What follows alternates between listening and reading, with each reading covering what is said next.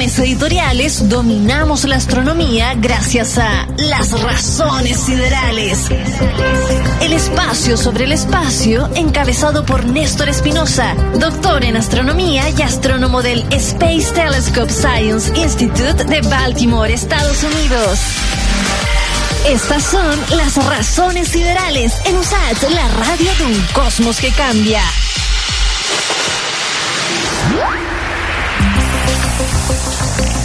Un gusto saludar en Radio Sacha a don Néstor Espinosa. Don Néstor, ¿cómo está usted tanto tiempo sin escucharlo? Sin conversar con usted, mejor dicho. Don, Mar don Marcelo, hace tanto tiempo que no conversamos por estas vías. ¿Cómo anda todo por allá? Muy bien. Oye, ¿te ha agarrado algo la ola de calor allá en Estados Unidos? Eh, no tanto la o sea, bueno, hace, ha hecho muy harto calor acá, sobre todo bueno, nosotros hemos sentido todo el calor directamente porque justo nos estamos cambiando de casa durante la ola eh, somos pavos, escogimos el primer momento para cambiarnos. Eh, pero la gracia también acá de, la costa eh, este que estamos nosotros es que es un clima más tropical. Ya. Por ejemplo, hoy día llovió y bajaron las temperaturas un poquito, así que ya está, está, rico. Estoy ahora aquí en, el, en la afuera de mi casa hablando contigo, me están escuchando todos los vecinos. Un saludo a mis vecinos aquí en Baltimore. están ¿Pero de la casa nueva o de la casa vieja? De la casa nueva. Ah. No, ya nos fuimos a la casa vieja ya. Mire. Justamente. Qué bueno, me alegro, pues usted ya está acostumbrado a cambiarte de casa y de país, así que bueno, el trámite de hacer las cajas, las maletas ya, ya es un trámite ya. Oye, eh, Justamente. querido Néstor, eh, bueno, siempre tú hablas con Freddy, yo me acuerdo del 2015 cuando se descubrieron este, este tema de las ondas gravitacionales, tú quedaste así para adentro porque, bueno, eran unos grandes descubrimientos, se creía que existían, pero no se habían descubierto y ahora se descubre una tercera onda gravitacional. ¿Por qué no nos cuenta primero lo que es una onda gravitacional, cuáles son y cuáles son estas terceras ondas? Claro, justamente, el 2015, como tú bien dices, fue el primer descubrimiento de estas ondas gravitacionales. Las ondas gravitacionales son, eh, son variaciones periódicas, le decimos nosotros, pero son como movimientos ¿Mm? en el espacio-tiempo mismo. No sé si nosotros hemos hablado varias veces que existe este concepto del espacio-tiempo, ¿cierto? De que el espacio y el tiempo son totalmente relativos. Esto es algo que mostró Einstein por allá, primero con la relatividad especial por el 1910, 1900, claro, en principio de 1900, y después en 1916, 1920 aparece un, artículo de Einstein eh, con la teoría general de la relatividad, postulando que no solamente eh, el espacio y el tiempo es relativo, sino que la gravedad modifica el espacio y el tiempo, de manera que tú percibes el espacio y el tiempo, que son una sola cosa, eh, lo percibes distinto dependiendo de cuál sea la gravedad en la que tú estás. No es, lo mismo, no es el mismo espacio y el tiempo que uno percibe aquí en la Tierra al que tú perceberías, por ejemplo, cerca de un agujero negro. Es totalmente distinto y por tanto, dos observadores en estos dos tipos de objetos de distintas masas que producen distinta gravedad medirían distintos tiempos. Para alguien, una hora en un agujero negro, por ejemplo, podrían pasar años o meses eh, aquí en la Tierra, eh, dependiendo de cuál sea la masa del agujero negro. Entonces, como, como te digo, el espacio y el tiempo son relativos dependiendo de cuán cerca estás o cuán gravitacional, cuán cerca estás y cuán eh, cuánta masa tenga un objeto, cuánta gravedad provoca un, objeto. Oye, Néstor, Ahora, me acuerdo... uno de los descubrimientos de Einstein... Sí, sí, sí, sí. es que me acuerdo cuando tú explicaste esto, eh, hiciste referencia a una película que... Mm, Interstellar, es muy buena. Exactamente, no, no me acordaba el nombre, pero esa película, eh, a mí me quedó muy grabado, explica claramente lo que acabas de, comentar. Por ejemplo, cuando bajan a ese planeta, planeta tremendamente no quiero, no grande. darle ningún spoiler a la, gente, a la gente que no ha visto la película. Si no la ha visto, esta es su oportunidad, una película bellísima. Y una de las gracias, o sea, uno de los principales detalles de la película es que eh, descubren un sistema planetario orbitando un agujero negro. Y por tanto, cuando ellos van a visitar estos planetas, el tiempo pasa distinto para ellos que en la Tierra. O sea, mientras para ellos pasan un par de horas, en la Tierra pasan años. Claro. Entonces, eh, eh, es, realmente impresionante y es súper lindo verlo ahí en la película. Así que si no la ha visto, vaya a verla. Eso. Ahora, Vamos las ondas gravitacionales eh, fueron un descubrimiento que también propuso Einstein. él, lo descubrió de sus ecuaciones. O sea, mirando sus ecuaciones, dijo, ah, debe existir una cosa que son las ondas gravitacionales, que son variaciones periódicas en función del tiempo. O sea, aumenta y disminuye esta compresión y, y expansión del espacio-tiempo. Eh, en el universo pero Einstein dijo una cuestión así como, no, pero esta cuestión no tiene ninguna aplicación real, como es una, una bola matemática, pero nunca jamás va a ser ni ninguna utilidad física. Y aquí estamos en el año 2021 descubriendo ondas gravitacionales por todos lados. Claro. Eh, gracias a instrumentos magníficos que han, que han, que han hecho aquí en la, en la, Tierra, digamos, los mismos humanos, nosotros mismos, eh, que somos capaces de medir estas fluctuaciones del espacio-tiempo. Es súper brígido, debo, debo hacer el hincapié en que si nosotros tuviésemos la capacidad de observar esto, veríamos que de repente medía el tiempo más rápido y de repente medía el tiempo más lento eh, cuando fluctúa este espacio-tiempo. Esto está ocurriendo, literalmente está ocurriendo ahora. Lo que pasa es que nosotros son, son, son, son fluctuaciones tan, tan, tan pequeñitas, son del tamaño, las fluctuaciones del espacio son del, del orden de un tamaño de un átomo, o más chiquititas Ah. incluso. Eh, por tanto, son, son, son muy, muy pequeñitas, de manera que nosotros no, no, no lo podemos percibir, pero existen. Y tenemos instrumentos que nos permiten detectarlas. Y estas fueron las que se empezaron a detectar por allá el 2015. De hecho, recordemos que se ganaron el premio Nobel por, por hacer Sí, estos pues. descubrimientos. Y se han, descubierto, se han descubierto distintos tipos de objetos que producen ondas gravitacionales. Por Porque ejemplo, me, imagino que alterar, agujeros claro, alterar el ¿Oh? universo con una onda gravitacional tiene que ser no cuestiones chiquititas, sino son, eh, son, eh, em, lo producen grandes eventos, no sé si cataclísmicos, no sé cómo definirlo, ¿no? Justamente, sí. Eso tiene, tiene ocupáis un punto súper importante, que es que los instrumentos que nosotros hemos descubierto, que hemos, eh, creado hasta ahora, son capaces de descubrir los eventos de que producen ondas gravitacionales más grandes en el universo. Y entre ellos están, por ejemplo, eh, cuando dos agujeros negros chocan entre ellos. Entonces van, chocando y, se juntan, se, colisionan, por así decirlo. Eh, eso modifica el espacio-tiempo y produce estas fluctuaciones en el espacio-tiempo que nosotros somos capaces de detectar aquí en la Tierra. Se han detectado también eh, colisiones de estrellas de neutrones, que voy a explicar en un momento más qué es.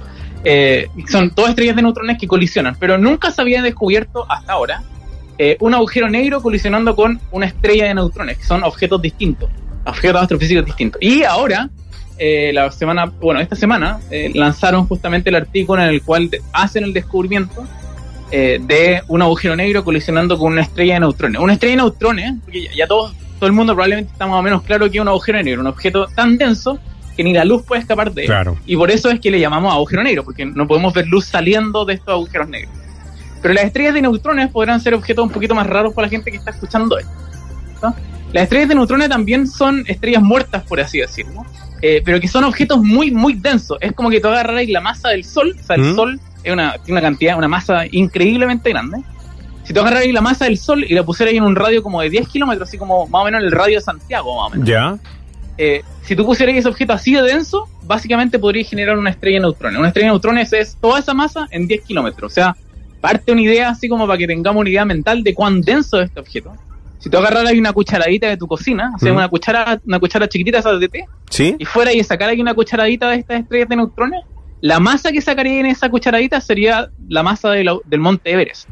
Es una cuestión así, una, una- una- un tipo de estrella que es muy, muy, muy denso. Oye, ¿esta Eh, estrella se produce porque cuando muere una estrella se contrae, se va, no sé, va liberando Exacto, o, sí, va- cuando- o- o se va consumiendo ella misma, estrellas se ¿no? mueren, claro, cuando nosotros hablamos de que las estrellas mueren es porque eh, el Sol, por ejemplo, y todas las estrellas que nosotros observamos en el universo, eh, son eh, su, su, su, su motor principal es el núcleo que está produciendo fusión atómica, Claro. es decir, hay átomos que se están juntando, están generando nuevos átomos, porque en el caso del, del, Sol, por ejemplo, se juntan dos átomos de hidrógeno y generan un átomo de helio, y eso libera energía, esa es la gran gracia de la fusión atómica.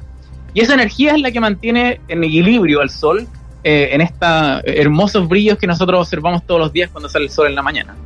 Ahora, hay un momento en el cual se acaba ese combustible, ya, ya la estrella no puede hacer más eso y por tanto no tiene nada que haga que no se contraiga por la gravedad y cuando se contraen justamente generan este tipo de estrellas. Por ejemplo, el Sol va ¿Ya? a formar un tipo de estrella que se llama, cuando, cuando se le acaba el combustible, va a formar un tipo de estrella que se llama una enana blanca, que es una estrella un poquito más chiquitita, es como la pusierais la masa del Sol, pero el tamaño de la Tierra. No tan- es denso, pero no tan denso. Ya, pero es densa O igual. estrellas más. Es densa igual, sí. Ya. Una cucharadita de eso pesa como un auto más o menos. Una cuestión así ridícula también. pero no tan ridícula como una estrella de neutrones. Estrellas más masivas que el Sol, 3, 4, 5 veces más masiva que el Sol, eh, producen, cuando se le acaba el combustible, se contraen también y producen una estrella de neutrones, que es esta estrella que te acabo de decir que es ridículamente densa, tal Mm. que si tú sacas una cucharadita, pesa como el monte Everest.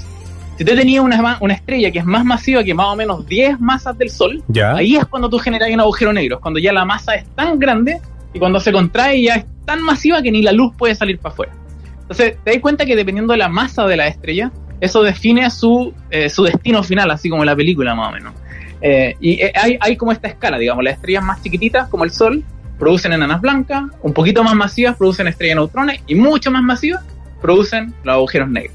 Mira, o sea, eh, en esta onda gravi- gravitacional que se que se detectó, eh, chocó una ex estrella, que es ahora un, un agujero negro con una estrella de neutrones. ¿Fue absorbida? ¿Fue un choque? ¿Se tiene antecedentes de qué fue lo que sucedió? Sí, o sea, hay, hay hipótesis, la verdad, porque Hipótesis, los claro. datos que se tienen no son, no son tan detalles, pero lo que se cree que pasó eh, es, es una, lo que nosotros llamamos una disrupción de marea, que básicamente quiere decir de que no es que haya sido un choque así como apocalíptico de que la estrella simplemente cayó al centro del agujero negro, sino que pasó un poquito más lentito y lo que iba pasando es que a medida que la estrella neutrones se iba acercando al agujero negro, como que se iba desmembrando y dejando así como un espagueti de, de estrella neutrones y el agujero negro iba ahí chupando el espagueti de la estrella de neutrones, comiéndosela a poquito. Eh, fue bien catastrófico para la pobre gente que vivía ahí en esa estrella de neutrones, si es que había gente Y a viviendo. los planetas que la rodeaban. Justamente, sí. Debe haber sido bien trágico. Así que un abrazo para la gente de esas estrellas de neutrones que ojalá al menos hayan disfrutado la, lo brígido que debe haberse visto en el cielo. Imagínate ver en el cielo que tu estrella se desmembra. No, claro. Imagínate esa cuestión si pasara con el sol. Oye, Néstor, eh, estas ondas gravitacionales eh, viajan como en el mar, es como una ola que viaja constantemente o llega y pasa una vez y de ahí se acaba esa onda gravitacional. Una súper buena pregunta la que haces tú. Eh, las ondas gravitacionales viajan de manera esférica. Eso, eso es una parte importante, porque claro, cuando uno habla de ondas, tú te imagináis como, Como la las ola. ondas del mar, ¿cierto? Que son, como, son como una línea, básicamente, como un plano, digamos, que el plano es como ondulatorio, así como una sábana. Pero las ondas gravitacionales se mueven de manera esférica, es decir, cuando ocurre esta, esta colisión, sale la onda di- dibujada eh, en todas direcciones alrededor de esa colisión. O sea, alguien en la dirección de nosotros Mm. ya que la dirección totalmente contraria a la de nosotros también observó la onda gravitacional desde el otro lado, por así decirlo. Eh, hay como toda una esfera de observadores que pueden detectar las ondas gravitacionales. Ahora, lo lindo, y, y aquí viene la parte muy interesante, es que eh, las ondas gravitacionales se mueven a una velocidad dada. Como todas, todas las ondas tienen una velocidad. Y las ondas gravitacionales se mueven a la velocidad de la luz. Ya. Ese es, una- es uno de los descubrimientos más, más, más, más interesantes que hizo también Einstein en su tiempo. Eh, la, la gravedad en general se mueve a la velocidad de la luz. Eso quiere decir de que si eh, el Sol, por ejemplo, explotara en este momento, nosotros no nos enteraríamos ni por gravedad ni por la luz hasta que esa información nos llegue aquí a la Tierra, que demora como 8 minutos en llegar a la Tierra. La luz y la gravedad demora un cierto tiempo en llegar a la Tierra, no es instantánea. Nosotros usualmente Sí, pensamos cuando nosotros nos enseñan en el colegio como que la gravedad es una cosa así que sucede instantáneamente, se toma un pedazo de masa y el otro pedazo de masa al tiro sabe que hay gravedad, pero en realidad nosotros sabemos hoy en día que eso no es así. Hay un, un periodo de tiempo que demora la gravedad, la información de esa gravedad en llegar de un objeto a otro, porque la gravedad viaja a la velocidad de la luz. Y las ondas gravitacionales también, siendo gravedad ellas mismas, eh, viajan a la velocidad de la luz. Qué, qué buena eso, por ejemplo, que explotara el sol y nos vamos a enterar ocho minutos después de que sucedió eso. Tenía ocho minutos de libertad, justamente. En este minuto podría haber sucedido y en ocho minutos más, cuando sean ya casi las ocho de la tarde, ya nos habríamos enterado que eh, el sol eh, explotó. Oye, Pero eh, claro, justamente en este minuto puede haber explotado y no nos enteramos hasta ocho minutos después. exactamente. No, no se asuste la gente en la casa igual. No, la gente quizás está escuchando y dice, no, explotar el sol. El sol, el sol está en su, en su edad así más relajada del universo. Ah, Eh, así que no, ya pasó la no- no adolescencia, ya. Pasó la adolescencia, ya está de unos 40 años ahí, con familia. está más como en los 20, 30, Ah. claro, entrando así relajado, Ah, le ya pasó el carrete. Claro, justamente. Le queda harto tiempo a este cabro. Oye, Sí, Néstor. ya. Le, le queda, le queda todo el resto de su, este, su vida, básicamente. Está, está como en la mitad. Oiga, eh, bueno, y, y Einstein eh, al final le respondieron para qué sirve esto, ondas gravitacionales, que para medir distancia, Pa- ¿para qué nos sirve, güey? Sí, es una, es una pregunta súper importante. Eh, ¿Para qué sirve hacer estas detecciones de ondas gravitacionales? Bueno, hay, hay, hay dos partes importantes, yo creo. Primero, encuentro yo que es fundamentalmente hermoso, así como el arte. Ya. Por ejemplo, cuando tú me preguntas ¿para qué sirve la Mona Lisa? Oh, en verdad, pero es, es obviamente, o sea, pa- para, nada práctico, pero es hermoso verlo Sí, porque te- te- tiene, tiene un montón de ángulos distintos con el cual tú puedes observar el fenómeno. te estimula. Con las ondas gravitacionales y, y con la ciencia en general, creo que tiene esa, esa parte artística que no hay que perder, que es como una parte fundamental como seres humanos de ser capaces de descubrir cosas nuevas y medirlas, lo que es fantástico. Pero desde un punto de vista de, de- de detectar estas ondas gravitacionales de nuevos, de nuevos pares, porque como te dije recién, en 2015 descubrieron eh, estas colisiones de estrellas de neutrones, después hicieron colisiones de agujeros negros y ahora detectamos colisiones entre agujeros negros y estrellas de neutrones. Y van a seguir apareciendo otras más, otros tipos de binarias más. Eh, una parte importante de, de nuestro conocimiento en astrofísica es que, para serte totalmente honesto, no sabemos exactamente cómo se forman estos Mm. objetos, como cómo llegó una estrella de neutrones a acercarse a un agujero negro y que estas dos colisionaran. ¿Cómo se forma este par?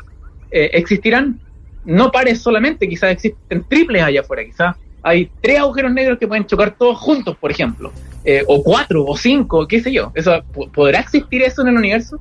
Y ese tipo de respuesta, o sea, si tú soy capaz de medir cuál es la frecuencia, por ejemplo, de qué es más común, Eh, ¿es más común ver dos agujeros negros chocando? ¿Es más común ver dos estrellas de neutrones chocando? Claro. ¿O es más común ver una estrella de neutrones y un agujero negro chocando, etcétera? Tú soy capaz de medir todas esas, esas razones, cuán, cuán frecuentes, en frecuentes son los distintos, distintos tipos de pares, eso te habla mucho de cómo se forman y cómo mueren estas estrellas. Y esa parte es súper importante para un montón de resultados astrofísicos, que es como cómo se forman estrellas, cómo se mueren estrellas, cuál es la diferencia de este tipo de objetos, eh, porque este objeto en particular que te acabo de hablar, que son fueron un agujero negro con una estrella de neutrones, se descubrió fuera de nuestra galaxia. Y la, la gran pregunta, por ejemplo, es, bueno, ¿por qué no observamos este tipo de eventos en nuestra propia galaxia? Eso te iba a preguntar. Pues. Si te- estamos en un buen barrio. Justamente. Estamos en un buen barrio. Justamente el barrio galáctico importa un montón. Esa es la hipótesis. ¿cachai? Hay un montón de gente que ha hecho un montón de descubrimientos y un montón de ciencia en la dirección de que todas las galaxias tienen como su propio barrio y como su sus propias poblaciones estelares, le llamamos nosotros. Poblaciones estelares, así le llamamos. Uno habla de las poblaciones, Claro. nosotros hablamos literalmente de poblaciones estelares en galaxias. Y, y distintos tipos de galaxias nosotros las tenemos agrupadas como en, en distintas poblaciones. Como, ah, esta galaxia tiene estrellas de población X. Ah, esta otra galaxia tiene estrellas de población Y. Entonces, la hipótesis ahí es que este tipo de, de pares eh, van a ser distintos dependiendo en qué galaxias vaya a mirar.